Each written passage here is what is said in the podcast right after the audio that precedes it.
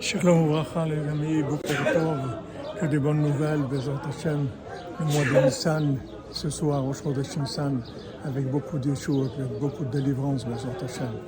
Rabben dit que dans, dans l'arche de Noé, il y avait une fenêtre par laquelle rentrait la lumière, la lumière de la vérité. Il dit que cette, cette fenêtre-là, il y en a qui disent que c'était une fenêtre qui laissait passer la lumière, et il y en a qui disent que c'était une pierre précieuse qui brillait, qui éclairait. Alors Rabbeinu dit il y a deux attitudes possibles. Il y a des gens qui sont une pierre précieuse, c'est-à-dire qui ont de la lumière de par eux-mêmes, et il y a des gens qui ne sont pas à ce niveau. Ils peuvent être une fenêtre, c'est-à-dire ils peuvent être transparents et recevoir de quelqu'un d'autre par de la soumission.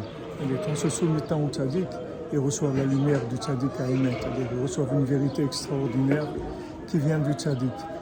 Il y a des gens qui ont d'eux-mêmes de, de, la lumière.